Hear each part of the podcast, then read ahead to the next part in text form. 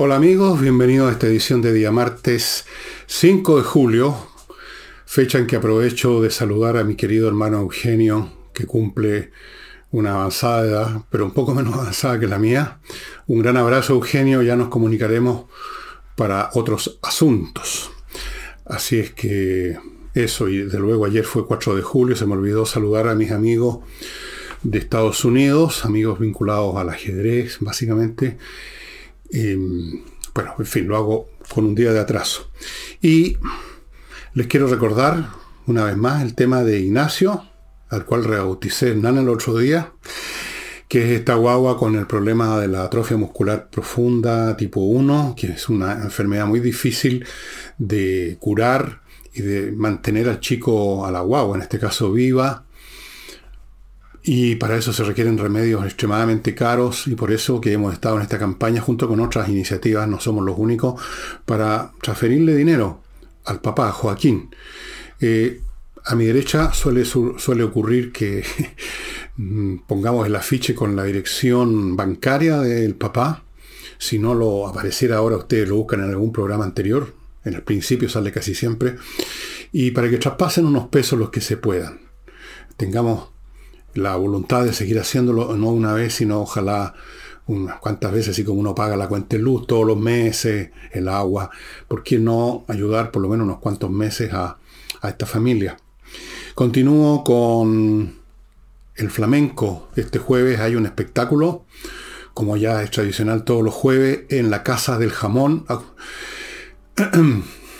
Tenderini 171, al frente, a la salida de de Tenderini hacia Agustina. Usted cruza Agustina y hay un estacionamiento subterráneo. Así que si usted llega en auto, entra por Agustina, hay muchas formas de entrar a Agustina, se estaciona en ese estacionamiento, sale, cruza Agustina, frente, al frente está la calle Tenderini, a un costado del Teatro Municipal, avanza unos pasos y ya está en la Casa del Jamón. Vaya reservando mesa. Cada vez está yendo más gente, se ha corrido la ola de lo fantástico que es el espectáculo, lo rico que se come ahí, y por lo tanto, mientras antes reserve mejor. Si acaso no hay mesas, porque ya se reservaron todas, igual usted puede ir, nadie se lo va a prohibir. Hay una barra donde usted se puede instalar también ahí y ver el espectáculo y beber y picar algo, etc. No hay problema. Y continúo con un dato que no les di la otra vez a propósito de este libro de Juan Cristóbal Demián, que trata el mismo tema que traté yo, que dice que lo, la llamada, la llamada, el llamado estallido social fue una insurrección, y ve el asunto por otros lados, eh, complementa mi libro, diría yo, y seguramente si hay otros libros, también todos van a complementar aquí en esto. En análisis histórico, sociológico, no hay una obra que lo tenga todo y otra que no tenga nada. Uno va complementando y así llega a una visión más rica, más completa de las cosas. Bueno, no les dije dónde encontrar este libro. este libro está en una librería que se llama Chema. La librería Chema, a su vez, está en Irarrázaval, y Rarrázaga, les digo el tiro. Por aquí lo tenía. Bueno. En Irarrázaval, donde hay un. donde hay un. un mall.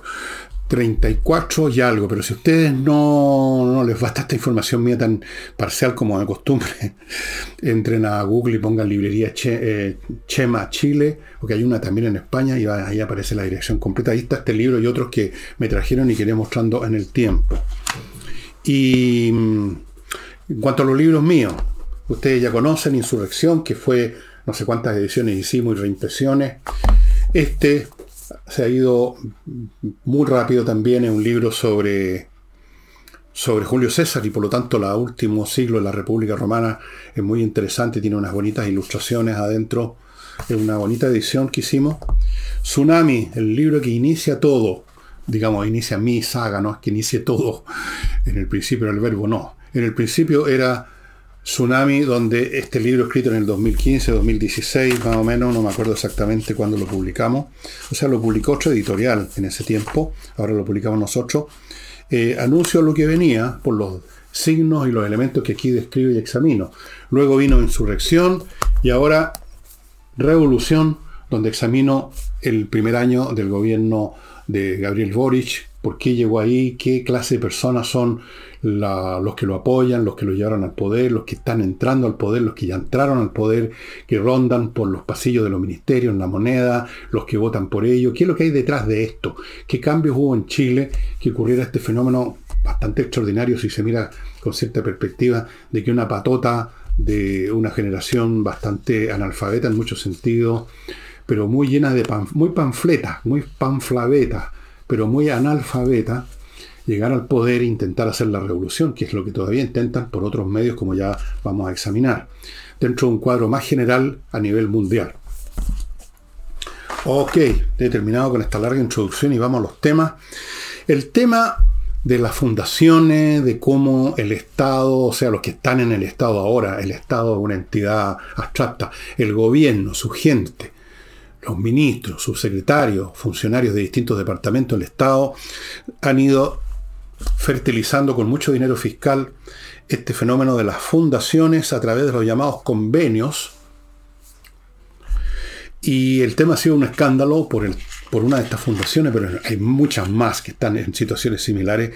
Democracia, ya no me acuerdo, democracia viva, o la democracia de los vivos, habría, habría que bautizarla, que generó una crisis no solo personal para los que están directamente involucrados y que han perdido sus cargos, sino que para la revolución democrática luego para todo el Frente Amplio, luego para toda la izquierda y el gobierno. Todos han sido manchados por esta lluvia de caca, porque es un temporal de caca, diría yo.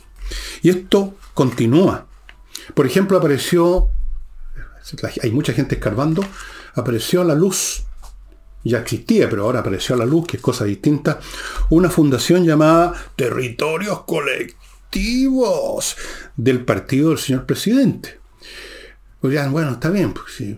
Pero hay un pequeño detalle, ¿no?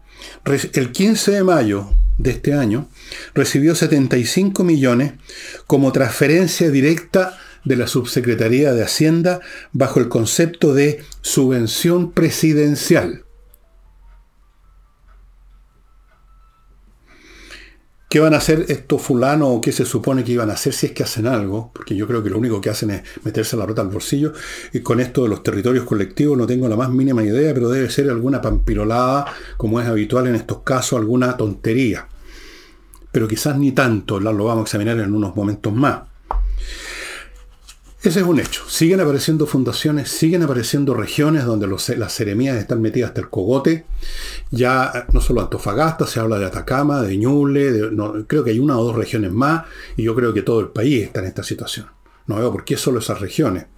Y por lo tanto hay gente que ha hecho los llamados convenios todos, casi todos bajo la cota que hace que se disparen las alarmas, o por lo menos que la Contraloría empiece a revisar. O sea, mañosamente hecho a sabiendas que la cuestión no era muy regular. El asunto huele mal por todos lados. Ahora, en principio, como lo hemos dicho en varios programas, el gobierno ha tratado de encajonar, de limitar, de hacer control de daño, de encapsular, como dijo la señora Catalina Pérez, este tema, y esto lo ha estado haciendo durante ya, ¿cuánto? Más de una semana. Pero ahora han pasado una etapa superior. Les encanta eso de las etapas superiores de lucha. Ahora es la etapa superior de la, de la, de, la, del, no sé, ¿de qué llamarlo? Etapa superior del fingimiento, etapa superior del encubrimiento, etapa superior de la hipocresía, a lo mejor todas. Entonces, están anunciando, estimados amigos, una comisión de probidad, fíjese. Entre paréntesis, hay un proyecto de probidad 2.0 cuyo origen ya vamos a ver que está durmiendo en el Congreso hace eones, e, edades geológicas completas.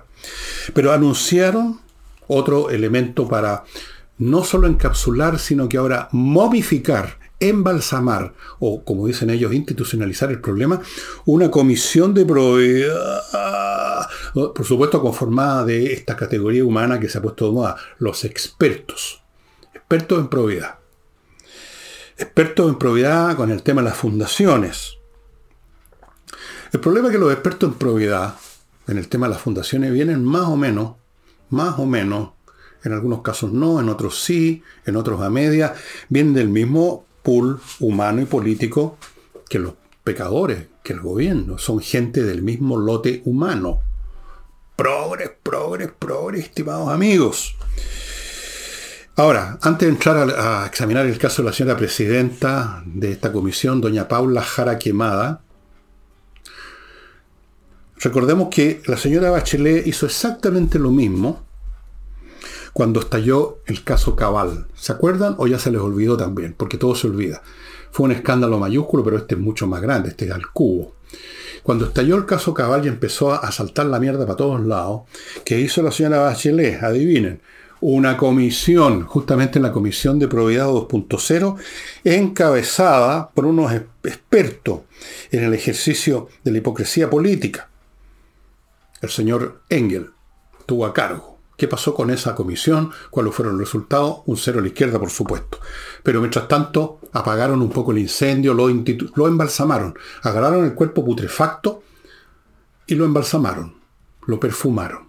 Eso se llama embalsamar, poner un bálsamo y impedir que siga la corrupción o que no se note, que e, e, sería de este caso.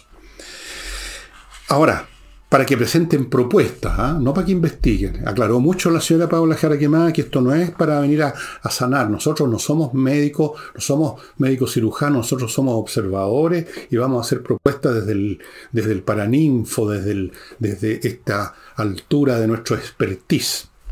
Ahora, Respecto de ser Paula Jara Quemada, podríamos creerle que es experta en fundaciones porque ha participado en varias, así que conoce el tejemaneje y el mecanismo de las fundaciones.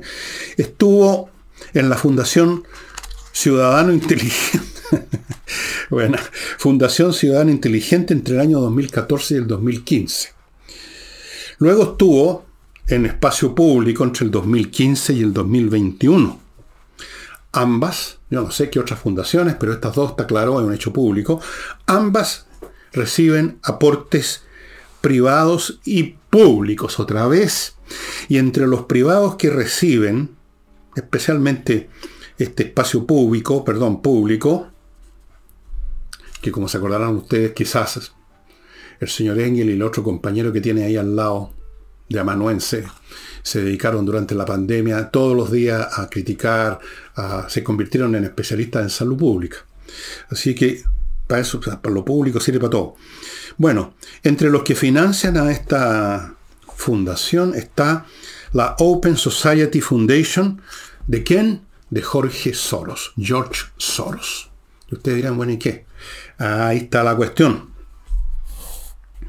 Yo me voy a ir de tesis ahora, que por supuesto van a llamarla los críticos, usando una expresión, van a llamarla, y esta es una expresión que se ha hecho popular, se supone que instantáneamente deslegitima cualquier cosa si uno lo que uno dice es parte de una, abrocomillas, teoría conspirativa.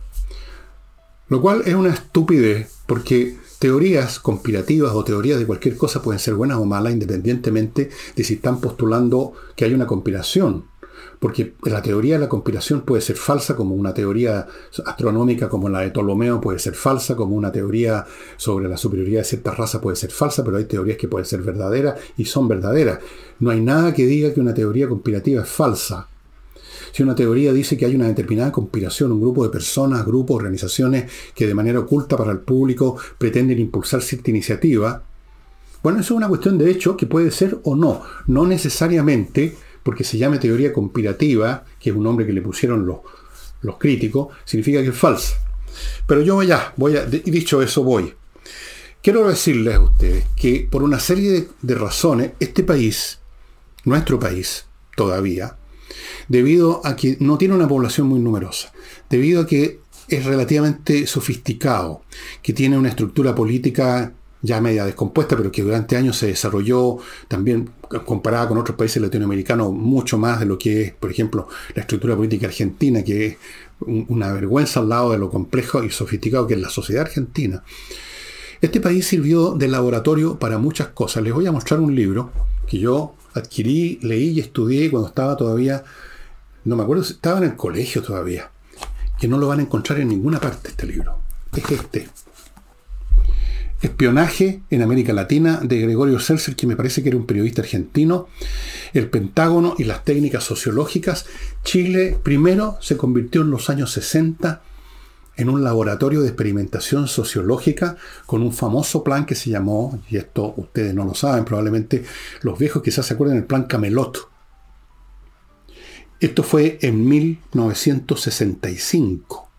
El plan Camelot tenía como objetivo desarrollar instrumentos de análisis basados en encuestas, mediciones de opinión y otros índices en una sociológico para detectar los momentos en que una sociedad está entrando en un periodo de convulsión política. Y esto fue un escándalo porque estuvieron vinculados a esta, esta investigación algunas organizaciones eclesiásticas. Me parece que estuvo, no me acuerdo exactamente tanto detalle, por aquí debe estar eh, los detalles. Fue un proyecto que dijo, probemos este sistema en un país como Chile porque tiene todas estas condiciones que les he mencionado. En los mismos años 60, mientras Chile era usado como rata de laboratorio para estos estudios sociológicos, se intentó y se promovió acciones concretas para intervenir de cierta manera en el desarrollo político de Chile, aprovechando la época del gobierno de Eduardo Frei Montalva y la Revolución en Libertad. Todo esa concepción y todos los planes internos, o varios de ellos, estuvieron influidos por una acción que venía de Estados Unidos y que, tenía como objeto precisamente lo que intentó Eduardo Frei Montalva, hacer reforma para que, no, para que el país no cayera en la revolución, para que el país no se convirtiera en otra Cuba. Ese era el gran temor de las altas élites políticas norteamericanas, o sea, la CIA, el Pentágono y la Casa Blanca. Aquí está la historia de ese proyecto y otros relacionados con esos años. Posteriormente, y estamos, recuerden ustedes, en la época de la Guerra Fría, fue la Unión Soviética, porque el único jugador en este tipo de mover peones a nivel mundial, el único jugador no era Estados Unidos, estaba la Unión Soviética, decidió convertir a Chile en otro laboratorio, en un laboratorio del socialismo con vino tinto y empanadas, como lo llamó Salvador Allende, y que ellos no me acuerdo el nombre que le dieron en ruso, pero la idea era ver de qué manera se podía llegar a sociedades socialistas haciendo uso de los mecanismos políticos e institucionales burgueses, o sea, la democracia. Llegar al poder con voto y luego, una vez instalados ahí, hacer lo que fuera necesario. Más o menos lo que intentó Salvador Allende con su gobierno. Chile era un laboratorio. Y era una expresión que se usaba en esos años. Chile es un laboratorio político y creo que así. Se siguió usando mucho tiempo después. No sé si ahora alguien lo usa todavía ese concepto. El laboratorio, a ver si podemos construir un socialismo que no sea con unos barbús piojentos disparando en la selva, hagámoslo con democracia, con cuello y corbata. Fracasó. Bueno, Chile es ahora rata de otro experimento en laboratorio, pero en una escala mucho más vasta, en la mucho más difícil de identificar, perfilar más claramente a los creadores, a los, a los financistas, a los promotores de esta, de esta investigación, de este proceso laboratorio en un país que se presta para eso, como es Chile, y que tiene que ver con una, llamémosla por el momento, para darle un nombre, la élite internacional o mundial que pretende hacer un reset. Porque estoy aquí incluyendo en esta elite magnates norteamericanos como el señor Soros y otros de grandes empresas norteamericanas, gente de algunas o varias, de hecho, organizaciones internacionales vinculadas a las Naciones Unidas y otros. Otros que es muy difícil, estas cábalas son muy difíciles de precisar con un organigrama detallado del personal. Eso sería absurdo intentarlo. Es como si ustedes hubieran intentado hacer eso en el siglo XVIII en Europa para perfilar a los miembros de la masonería, que fue también una especie de cábala, que también tenía propósitos políticos que tuvieron algún efecto en la vida política de Europa especialmente en la Revolución Francesa. No es que hayan sido ellos los causantes de la revolución, pero fueron un factor. Esto que llaman los críticos teorías conspirativas ya con una sonrisita burlesca, existen, existen grupos, siempre han existido grupos de mayor o menor calado, de mayor o menor grado de internacionalismo, que intentan empujar ciertas causas, los partidos una, es una expresión mínima de eso, y que a veces tienen un éxito total, a veces tienen un fracaso total, otras veces son solamente un factor más dentro de muchos otros, eso es lo más normal. La idea es que Chile sea un laboratorio de este, ahora no del socialismo con vino tinto y empanada, el socialismo usando los mecanismos burgueses, sino que sea el laboratorio de algo mucho más complicado que el socialismo incluso. El tipo de sociedad con cambios totales en la antropología humana, en los temas sexuales, en los temas culturales, en los temas de tratamiento entre las etnias, los temas económicos, políticos, un paquete inmenso, mucho más vasto que, digamos, la agenda socialista, con una, con una, pues con una membresía y con una élite que organiza y que promueve también mucho más compleja que las del pasado.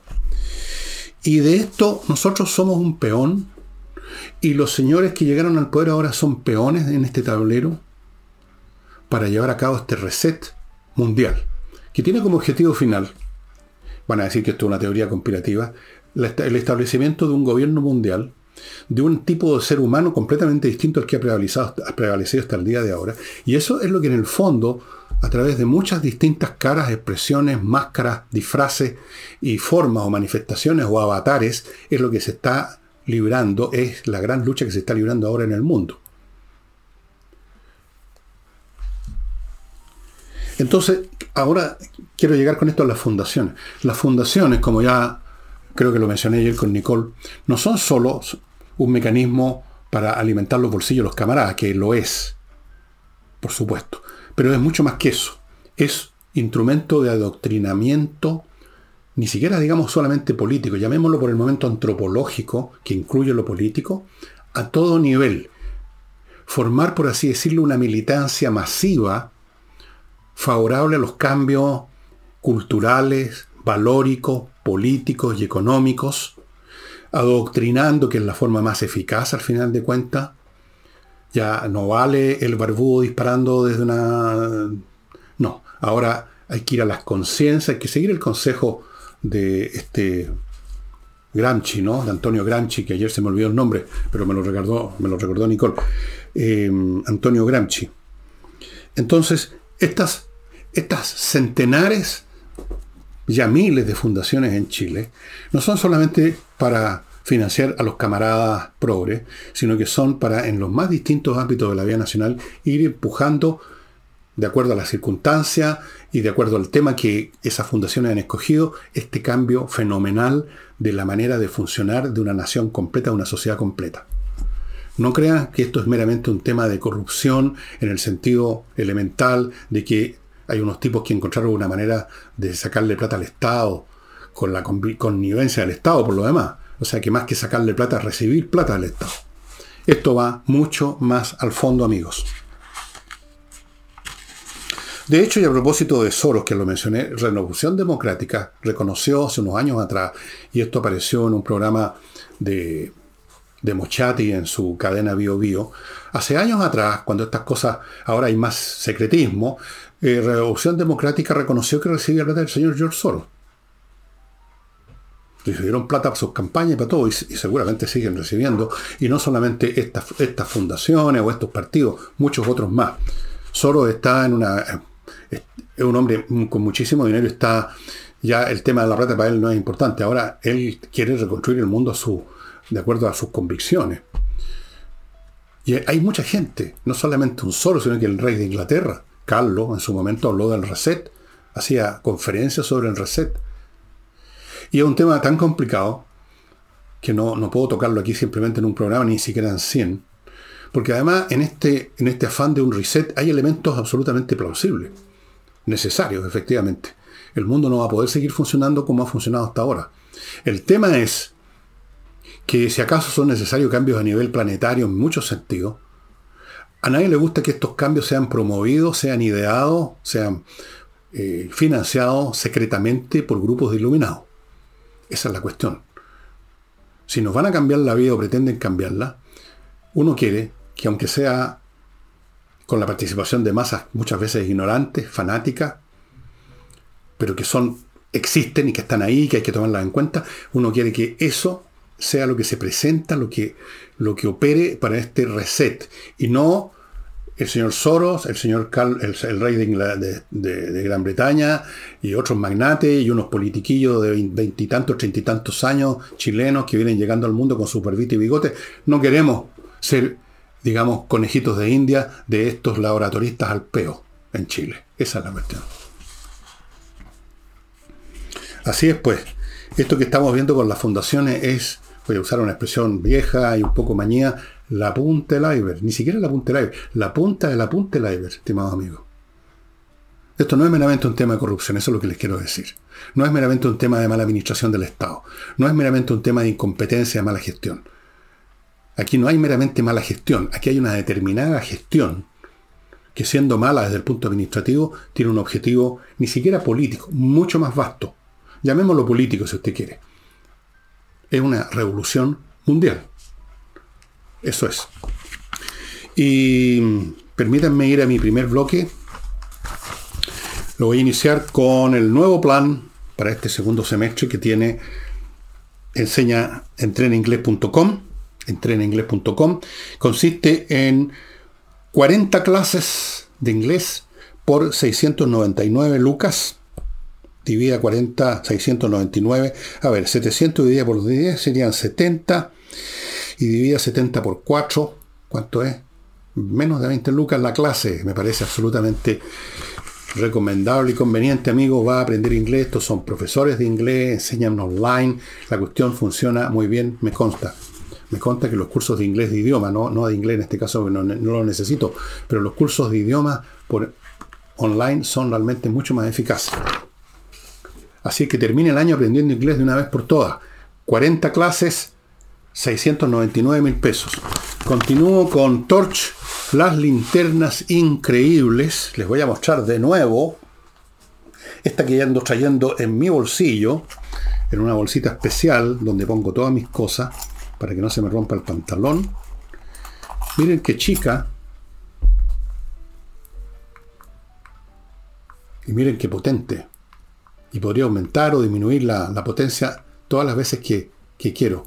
Esto es ideal para tenerla en el bolsillo literalmente y enfrentar cualquier situación que requiera luz allí donde no hay corriente eléctrica, donde no tiene una ampolleta colgando el techo, es el problema de las bolsitas, que cuesta metérsela al bolsillo. Torch. Estas linternitas pequeñas, las más grandes, las de todos los tamaños, hay otras para ponerse en la cabeza, como las que usan los mineros, tienen una potencia salvaje, todas resisten el agua, dos metros de profundidad puede caer si no les pasa nada, todas resisten los golpes, son linternas tácticas. Las encuentra en Torch. Continúo con Fastmark, el courier chileno, quien le trae a Chile desde Miami en vía aéreo marítima según el caso, según lo que corresponda, lo que usted, lo que su empresa o usted, lo que su empresa necesita y que ha comprado, o lo que usted como persona necesita o no, o lo compró por capricho en Estados Unidos, algún reloj, un computador nuevo, alguna cosa, ellos también se lo van a traer, tienen el servicio de paquetería fastmark.cl, un courier chileno que entiende mejor que los demás los problemas y las necesidades de los chilenos. Continúo con Oxinova, el polvito mágico que mezclado con un poco de agua por un rato se convierte en una colonia de bacterias que atacan los malos olores yendo a la raíz del problema que son las bacterias que producen los malos olores. Son las bacterias anaeróbicas.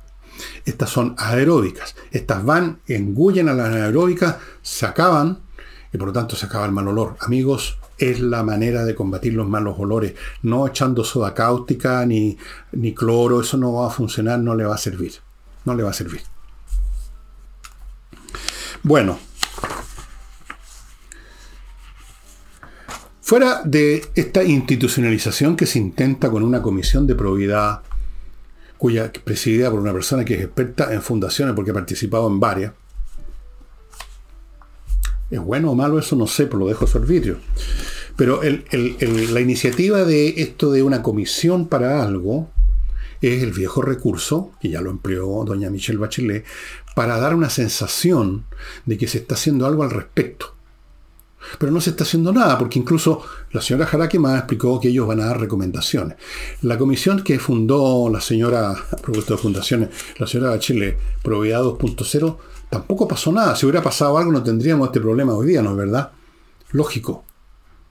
Entonces son una artimaña histriónica, teatral, mediática, para dar la sensación de que se está haciendo algo en el fondo para controlar los daños, control de daños y nada más.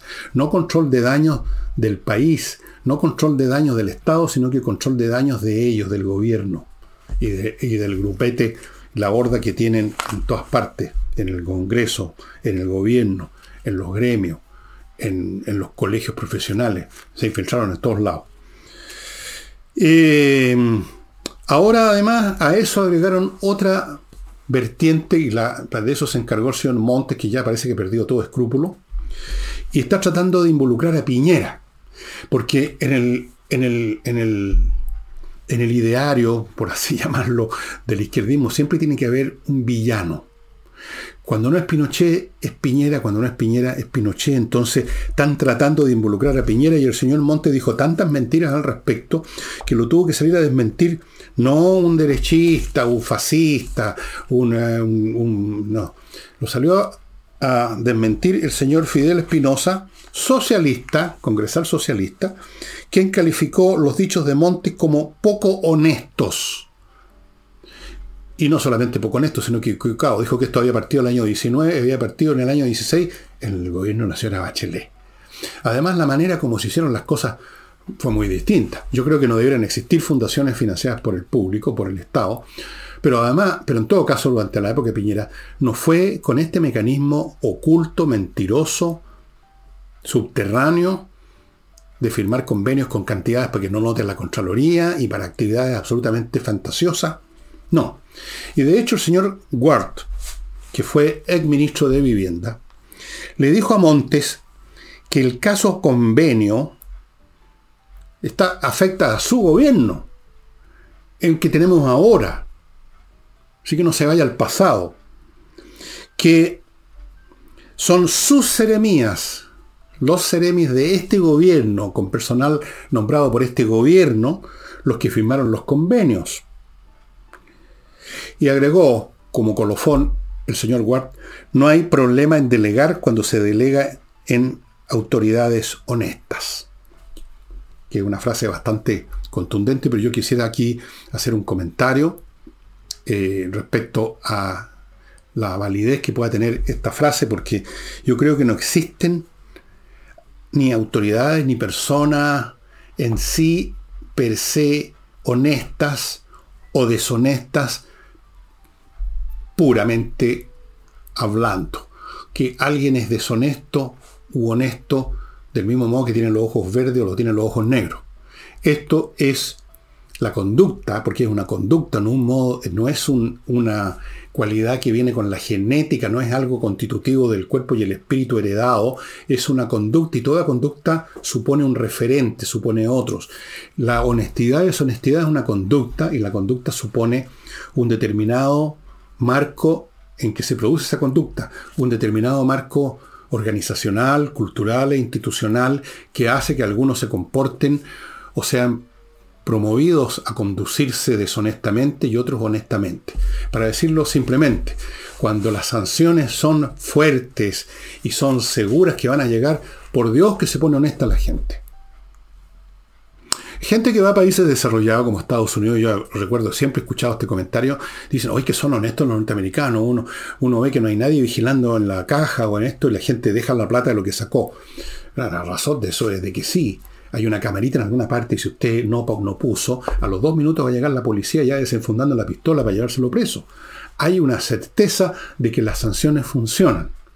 Allí donde no funcionan las sanciones donde todo es flácido, donde se ha relajado la vigilancia, la supervisión y la sanción, empieza a promoverse la conducta deshonesta porque hay un fondo en todos los seres humanos depredador de agarrar para sí lo más que pueda, y ese agarrar lo más que pueda puede significar agarrar lo que no es de uno si no hay vigilancia. En otras palabras, no hay autoridades honestas o deshonestas a priori. No es cuestión de nombrar a una persona que viene con un cartel que dice yo soy honesto, tengo un DNA o un ADN de honestidad. No existe esa persona, o existen y son poquísimas. En términos generales, la política, como cualquier actividad humana, cualquier organización humana, está conformada en su inmensa mayoría por personas normales, comunes y corrientes, por el promedio de las poblaciones.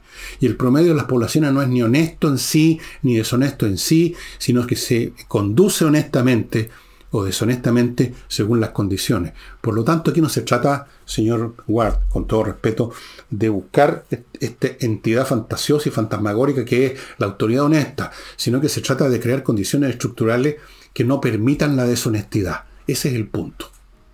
Pero claro, desde el punto de vista político resulta mucho más, supongo, más rentable hablar de las autoridades honestas, asumiendo por lo tanto que las actuales son deshonestas. Si las actuales son deshonestas, es porque las condiciones se han dado. Y esto está ocurriendo por lo demás no solo en este gobierno, sino que hace rato. Esto, lo que estamos viendo ahora es simplemente la sobremaduración de un tumor que viene de hace mucho rato, precisamente por un tema estructural, de las condiciones nuevas en que se mueven los funcionarios públicos hoy en día. Permítanme ir a otro bloque antes de continuar con estos temas. Quiero recordarles, amigos, a propósito de deshonestidad y honestidad, que los deshonestos, llamados ladrones, abundan hoy en día en Chile y hay que poner precauciones, ponerse el parche en telería para no estar después quejándose. Seguridad y Accesos es una empresa que se cuida de poner el máximo de seguridad en la parte crítica de un condominio, un edificio que es la entrada, la puerta de entrada. Si eso es traspuesto por los delincuentes, ya no hay nada más que hacer. Ellos instalan todo el aparataje electrónico, técnico, para que no, llegue, no sea llegar y llevar cuando se llega a su condominio, amigo, su edificio, que sea muy difícil o imposible para un delincuente que al ver estas cuestiones va a irse por otro lado. Póngase en contacto con seguridad y acceso para que no tenga que pasar por un desagradable encuentro con los deshonestos el día de mañana. Continúo con el Learning Group, que es este grupo de innovadores que les ha ido bien, de emprendedores que les ha ido bien, que son exitosos y que le enseñan a personas que quieren que les vaya bien también en sus nuevas actividades a hacerlo, a ser exitosos. Ahora hay un curso de oratoria que, como les dije, es mucho más que cómo hacer un discurso ante una muchedumbre. No, no. Eso es solo un episodio que puede no ocurrir nunca en la vida. La oratoria tiene que ver con la manera de comunicarse con claridad y con convicción, con inteligencia, y por lo tanto es útil en todo orden de cosas. No confundir la oratoria con el cantinfreo que vemos todos los días, porque eso es otra cosa. Eso es deshonesto a propósito. La oratoria es intrínsecamente honesta en el sentido de que la oratoria consiste en cómo expresar bien lo que es verdadero, lo que es correcto, por lo menos lo que uno piensa que es correcto. El relator es Jorge Díaz, las señales en vivo, las clases, amigos, para todo Chile póngase en contacto con Learning Group y averigüe los detalles. Y termino este bloque con kmmillas.cl, que es el sitio donde le van a comprar sus millas acumuladas en sus vuelos, que a usted quizás no le van a servir próximamente y que en cualquier momento desaparecen. Ellos se las compran a buen precio. Como decía, no existen promedio personas honestas y deshonestas, sino esto resulta de la interacción con las condiciones existentes. Y las condiciones existentes hoy en día hacen posible estas cosas di el ejemplo otra vez eh, de los municipios, pero ahora me voy a centrar en las fundaciones mismas. Si simplemente hubiera una disposición legal de que el Estado no puede financiar fundaciones privadas porque son privadas, que le vayan a pedir plata si es solo, si quieren, entonces no podría haber convenio, porque sería imposible de un principio, estaría cerrado ese camino. Así es como se impide la deshonestidad en ese tema. No no pretendiendo que yo voy, yo, el nuevo gobierno, el gobierno de ahora, me voy a encargar de escoger personas honestas. ¿Dónde están esas personas honestas? Si nadie, nadie anda diciendo que yo soy deshonesto, todos dicen que son honestos. El tema es cuando son puestos en condiciones que les permiten ser deshonestos, que les permiten ser descuidados, que les permiten ser estúpidos, que les permiten no saber, no ver, no mirar o no querer ver, ni saber, ni mirar, para no tener que estar indicando con el dedo un camarada, un compañero, un camarada de cama, un compañero, un camarada de partido. Hay que, hay que de raíz sacar el problema y eso es un tema institucional, estructural, político, organizacional del Estado y no una búsqueda de personas honestas. Miren ustedes el caso Monte. Monte es una persona, cuando yo la conocí en un asado en casa de, en de mi, en casa de mi colega y supongo que ex amigo también, Guille. me pareció una persona bastante bien, y ahora deshonesto, como le dice el señor Fidel Espinosa, porque está en otra situación. Ahora es ministro de este gobierno y quiere blindar a su presidente. Todo depende de la situación. En un asado uno es honesto. Como ministro, capaz que uno sea deshonesto. Y a propósito de lo mismo, porque esto tiene millones y millones y millones de, vertientes, se están juntando gruesos y pesados nubarrones sobre la cabeza de Giorgio Jackson por su participación en toda clase de situaciones vinculadas como esto. Estamos hablando de Giorgio Jackson, el apóstol de la ética superior de la nueva generación que llegaba al poder. Nosotros tenemos una ética superior. Una ética superior ya sabemos en qué consistía la ética superior, ¿no es cierto? Eh, esto en la India se llama karma. El karma. En otras culturas tiene otro nombre. ¿ah? En la cultura griega clásica se hablaba de la némesis. Némesis es el boomerang que viene de vuelta. Lo que usted hace de deshonesto, por ejemplo, de criminal, al principio exitosamente, sin que nadie sepa, tarde o temprano le va a caer en la cabeza, tarde o temprano va a llegar las furias, que eran una especie de monstruos, que eran los que se encargaban de aplicar la sanción. Némesis. Le está cayendo. Pero le está cayendo no solo a Jackson. Esto le está cayendo a todo este grupo humano que ustedes recordarán que se presentaron ante la ingenuidad popular como los que venían a limpiar la política. Lo mismo hizo el general Carlos Ibáñez del Campo en los años en que le tocó a él llegar a la presidencia. Él venía con una escoba, salía con una escoba. Esto a lo mejor con una aspiradora, algo más moderno, pero también se plantearon como los que venían a limpiar la política. Venían a terminar con estos viejos buenos para las transacas, viejos corruptos. Pero ya usted, es la situación. A lo mejor cuando eran estos jovencitos que no tenían dónde meter las manos, eran honestos por default y se sentían, y lo eran, por default, y ponían los ojos en blanco. Pero, por Dios, cómo han cambiado, porque están en otra situación. Entonces ahora están dispuestos a meter las manos en los cajones, dispuestos a mentir, y viene Némesis, pues. Este gobierno entero le está cayendo encima, aunque todavía ustedes quizás no lo noten, por ahora está simplemente el proceso, empezó el temblor fuerte y ya se están empezando a caer las cornisas, se cayeron los cuadros, se cayeron muchas cosas, pero esto va a seguir y se va a caer el edificio completo. No crean ustedes que esto va a seguir, se va a, mantener más o menos igual dos años más, así, con un escandalito por aquí y otro por allá, y bueno, ya no pasa gran cosa. Se equivocan, esto es acumulativo, esto produce una sinergia de demolición, llamémoslo así. Hay algunos que no lo creen o no, no, no, no, no se hacen ninguna esperanza que esto va a terminar. Va a terminar. Va a terminar. Va a terminar, amigos. Así es que los nubarrones que se juntan en la cabeza de Jackson son los nubarrones que se juntan sobre la moneda, sobre el Congreso de izquierda, sobre los partidos de izquierda, sobre el Frente Amplio entero, que se están cayendo a pedazos. Luchas entre partidos, luchas dentro de los partidos, luchas dentro de las camarillas de dentro de los partidos, acusándose unos a otros, destrozándose unos a otros, luego llaman a la unidad tratando de, tratando de parchar, pero ¿cómo parcha uno una decapitación? Eso no tiene parche posible, estimado amigo. Y vamos a ir ahora a, a uno o dos temas internacionales, pero que están muy vinculados con nosotros porque tienen que ver más o menos con lo mismo pero antes de eso, amigos, permítanme recordarles eh, a los que están pensando en irse de Santiago al sur o de otra ciudad que se quieren ir al sur a, esos parajes preciosos y alejarse de estos, de estos lugares, las urbes que se convierten en focos de delito, de todo.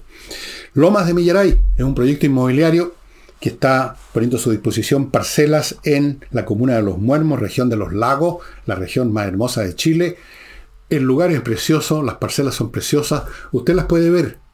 En lomasdemillaray.cl tienen un video. Así que incluso si usted no tiene a comprar, puede entrar ahí para entretenerse a ver esos paisajes preciosos.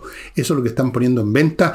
Todas las parcelas tienen electricidad soterrada, se comunican entre sí con la carretera por amplios caminos, no por un sendero porquería, donde los autos pierden los neumáticos al tiro, caminos bien hechos, amplios, agua potable disponible, fibra óptica, electricidad subterránea, todo listo, estimado amigo, llegar y llevar y construir ahí. Se entregan estas parcelas el próximo año, usted tiene tiempo de juntar la plata, de ver qué proyecto, qué construiría ahí. Y los precios son desde las 900 UF pagando al contado. Eche una mirada. Lo invito a echar una mirada. Y recibo ahora con mucho afecto, porque me encantan los productos que hacen, a Tienda Ancestral, que está instalada esta tienda, esta empresa, en Frutillar, pero despacha todo Chile, toda una gran cantidad de productos preciosos que usted puede ver en tiendaancestral.cl. Yo entré al sitio y quedé hipnotizado. Productos hechos con fibras naturales, como por ejemplo lámparas, muy bonitas, canastos, un montón de productos hechos con fibras naturales, el despacho a todo Chile. Yo lo invito a que entre a tiendaancestral.cl, como mínimo se va a entretener, se va, a complacer su vista viendo estos objetos y muy probablemente va a comprar algunos. Son realmente hermosos y lo despachan a todo Chile. La mejor decoración en fibras naturales ellos están situados, repito, en Frutillar, pero despachan a todo el país. No son nuevos, conocen muy bien el oficio, llevan más de 30 años en esto. Y hace 5 años que están diseñando, dicen ellos, decoración contemporánea, pero con las técnicas tradicionales. Tienda ancestral. Entre tiendaancestral.cl, eche una miradita. Me va a toda la razón. Y termino este bloque con Villaflores, a propósito de cosas hermosas. Ellos son una, flor, super florería que tiene a su disposición más de 400 arreglos florales o composiciones florales distintas para que usted se regodee a ver qué es lo que va a llevar o regalar en ese matrimonio, en ese bautizo, no sé, por lo que sea, en que se llevan flores. Hay gente que lleva flores cuando va a una comida, le lleva a la señora las flores y al caballero la botella de vino, como corresponde. Eh, Lindos adornos, estimados amigos, ahí está la dirección, dense una vueltecita y si dicen que esto supieron de esto con, conmigo, con el código F Villegas, como lo llaman ellos, 15% de descuento. ¿Qué tal?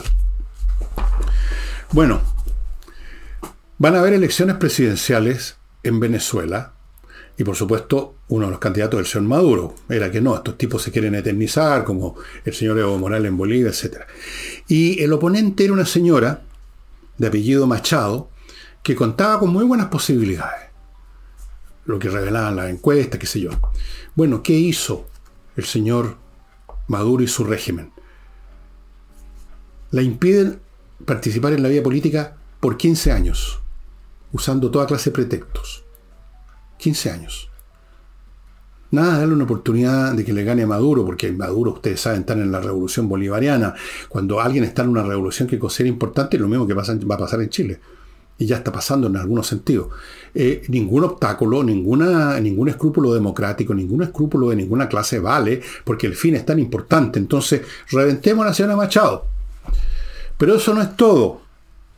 Inmediatamente, yo no sé cuál ha sido la reacción de Chile a propósito. ¿ah? No, probablemente ninguna, no sé. Pero Uruguay y Paraguay hicieron ver su molestia ante esto, les parece el colmo, les parece ir contra la democracia, contra todo.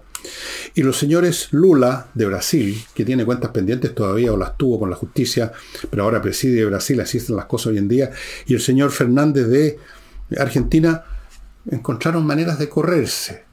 No dijeron de frentón que esto es el colmo, o que es, muy, o que es bien que se la... sino que dicen, bueno, este es un tema de los venezolanos, como si hubiera un tema que pudieran gestionar los venezolanos. Los temas en Venezuela los gestiona Maduro y los demás miembros de ese Estado narco, como lo llaman algunos, por sus vinculaciones con el narcotráfico. Los venezolanos no tienen pito que tocar en Venezuela, pues. Es una de las razones por las cuales se han ido millones. No tienen pito que tocar, así que esto no es un tema que tienen que resolver los venezolanos, no nos metamos. Eso es una afirmación de la hipocresía increíble. Increíble. Bueno, pero no es el primero. ¿eh? Yo les quería mencionar esto porque se está dando, yo he dicho el otro día, y algunos me dijeron, pero ¿cómo dice eso? Que la democracia está en retroceso en todas partes. Sí, está en retroceso. Vean lo que está pasando en Estados Unidos. En Estados Unidos están haciendo todo lo posible para que Trump no pueda competir con Biden en las próximas presidenciales, que falta, no falta mucho, un año o algo así creo, poco más.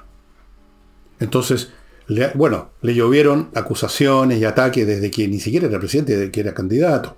Después cuando era presidente. y después, como empezó a emerger como una carta fuerte para volver al poder, entonces ahora lo taparon a juicio, a demanda, y lo quieren reventar en la cárcel. Liquidarlo políticamente, con toda clase de pretextos judiciales, que si usted lo examina uno por uno no tienen mucha sustancia, y si tienen sustancia no tienen nada que ver con la capacidad para presentarse una elección. Y luego tenemos otro caso más, Bolsonaro en Brasil. También lo están sacando de la política, no vaya a ser que el día de mañana pueda competir con el guatón guachuchero, o con quien sea el delfín, el sucesor dentro de la misma línea progresista, entre comillas, del señor Lula. Entonces yo me hago la siguiente pregunta, amigo, se la hago a usted. ¿Qué se va a inventar en Chile para joder a José Antonio Cas o a Evelyn Matei? ¿Habrá algún comité, ya que les gustan tanto los comités de este gobierno? ¿Habrá algún comité, pero esto es secreto, ¿ah? No se sabe nunca que existe. ¿Habrá algún comité ya empezando a afilar el lápiz para tirar líneas a ver cómo hacemos para joder a estos tipos? Ojo, José Antonio Cas, ojo, señora Matei. Yo tengo espías por todos lados, pero de esto todavía no he recibido una información concreta, pero estoy, estoy pendiente, ¿ah? no se crean ustedes. Y porque aquí vuelvo a insistir en un punto que he hecho muchas veces. Cuando un grupo humano, político o incluso un individuo cree tener la fórmula definitiva de la felicidad universal, el credo entregado en el monte Sinaí en otro lado, ningún obstáculo vale, ningún escrúpulo vale, ningún crimen importa, ningún atentado importa, ningún genocidio, ningún asesinato de imagen o de cuerpo, ninguna eliminación de la carrera política de un Machado o de un Bolsonaro. Nada importa porque el fin es tan absoluto, tan valioso, que sería, sería absurdo, digamos, ponerle problema con una banalidad tal como dejar que la gente elija quién va a ser su próximo presidente. ¿Entienden? Ojo, ojo con los fundamentalistas. El caso extremo, que nos sirve para ver, los casos extremos sirven para ver los casos menos notorios, porque son más confusos.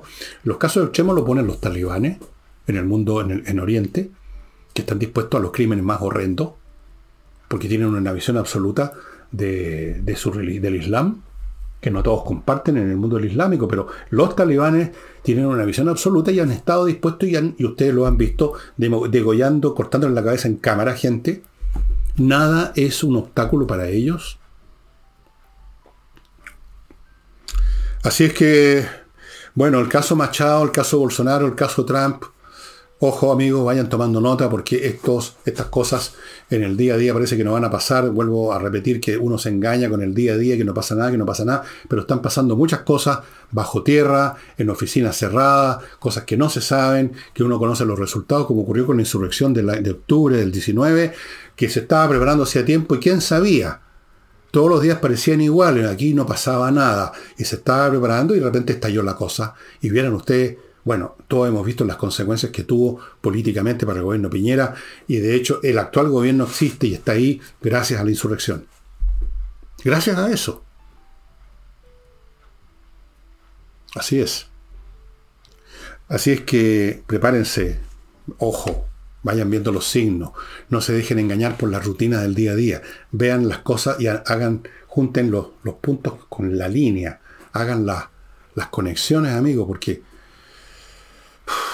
Bueno, yo hice las conexiones en mi tiempo y preví todo lo que iba a ocurrir. Está, ahí están mis libros: Tsunami, Insurrección, Revolución. Es cuestión de conectarse. Esto no requiere más que estar un poquito más al tanto de lo que está pasando y no dejarse engañar por esta apariencia de rutina y normalidad bueno, ya no hay mucha normalidad, esta rutina, que todos los días son iguales aparentemente, pero hay cosas que se preparan bajo tierra, que se preparan secretamente, clandestinamente, porque tienen que ser así, y cuando están listas se disparan, como fue lo del 19, el 18 de octubre, y entonces parece que cayeron del cielo. Y tanto es así que todavía hay idiotas que creen que esto fue un estallido social, una cosa espontánea. Así es. Último bloque antes de mostrarle un libro y le voy a dar los datos donde conseguirlo gratis. Remodeling, amigos, una empresa de remodelación de casas, departamentos, oficinas, a cargo de puros profesionales, desde arquitectos hasta especialistas en pisos, pintores profesionales, mueblistas de cocina, de todo. Póngase en manos de profesionales, no le entregue esa tarea de remodelar a un chasquilla. Continúo con compreoro.com, donde usted puede adquirir lingotes de oro y de plata, que van a ser un excelente resguardo financiero, que nunca van a perder su valor porque el valor de ellos es intrínseco, no es un símbolo, como una acción que simboliza un pedazo de propiedad de una empresa. Son valores en sí mismos. Usted además, como son objetos físicos, los lleva donde quiere y en cualquier parte se los van a comprar. El oro y la plata nunca van a ser mirados en menos. Sigo con Hey, que es el corredor inmobiliario que vende, eso nomás le digo, póngase en manos de Ángel Hey, y les cuento de una nueva promoción de miclimo.com que va a durar este mes.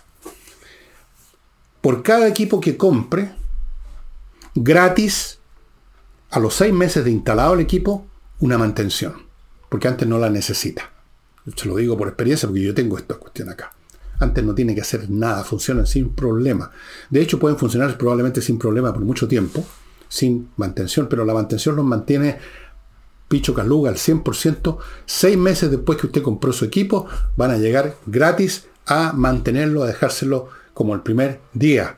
Esta, esta promoción es válida eh, este mes, julio de este año. ¿Ok? Ya. Les voy a hablar de un libro que les he hablado infinitas veces, pero ahora lo voy a hacer de nuevo. Lo que tengo aquí es naturalmente un libro que estaba con otra tapa en su momento, y yo lo reempasté a la, a la nomás porque no tenía en ese momento otra manera de hacerlo. Aquí hay una serie de cuentos y obras del el gran escritor norteamericano Edgar Allan Poe, y entre ellos está este ensayo que yo les he recomendado tantas veces, El jugador de ajedrez de Maelzel, que pueden encontrar en Amazon a un dólar en inglés, a cero dólar en francés, lo pueden encontrar también en italiano, lo pueden encontrar en todos los idiomas. En inglés, 0,99 dólares, o sea, le sale como 600 pesos. Les leo el primer párrafo para que se den una idea de lo interesante que puede ser para usted este ensayo que trata del jugador de ajedrez de Maelzel, que era un supuesto computador del año 1850 y tanto que jugaba ajedrez. Y dice así, Edgar Allan Poe, así empieza. Ninguna exhibición, porque se exhibía en un lugar público, ninguna exhibición del mismo género ha excitado jamás tanto la atención pública como el jugador de ajedrez de Maelzel. Por donde quiera que se ha dejado ver, ha sido objeto de intensa curiosidad para todas las personas que piensan. Con todo, aún no está resuelta la cuestión del modus operandi. Nada se ha escrito sobre este asunto que pueda ser considerado como decisivo.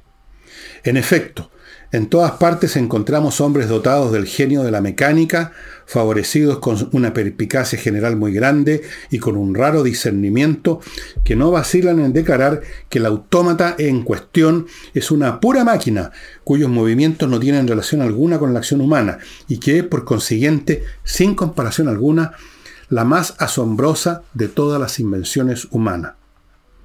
Y continúa Edgar Allan Poe, y esta conclusión sería irrefutable si la proposición que la precede fuera justa y plausible. Si adoptásemos su hipótesis de que es solo una máquina, sería verdaderamente absurdo comparar con el jugador de ajedrez a cualquier otro individuo análogo, sea de los tiempos antiguos, sea de los tiempos modernos. Y luego empieza a detallar la serie de increíbles autómatas basados en mecanismos de relojería que se desarrollaron sobre todo en el siglo XVIII y que son fantásticos. Uno no se imaginaría el ingenio con que se construyeron algunos de los aparatos que aquí describe Alan Poe. Y luego continúa con el análisis y la descripción de esta máquina que era una especie de mesa con rueda y el busto de un turco, arriba por eso se llama el turco, que supuestamente jugaba ajedrez y ganaba casi todas las partidas. Y entonces la analiza y determina por qué no es una máquina, por qué tiene que haber una agencia humana que lo hace funcionar como era en efecto. Bueno, la historia del jugador de ajedrez Maelzel, yo le he mostrado unas novelas otros libros escritos sobre quién la fabricó. Esto es una obra de un señor austríaco que se llamaba von Kempelen en el siglo XVIII, y luego esto fue pasando de mano en mano esta máquina. Finalmente llegó a este señor Maelzel, que la exhibía en Estados Unidos en la época de Edgar Allan Poe. Como les digo, está el jugador de ajedrez Maelzel en libros especiales por nada. Un dólar, menos de un dólar, o a cero pesos. Si usted lee francés, le va a costar cero pesos en Kindle.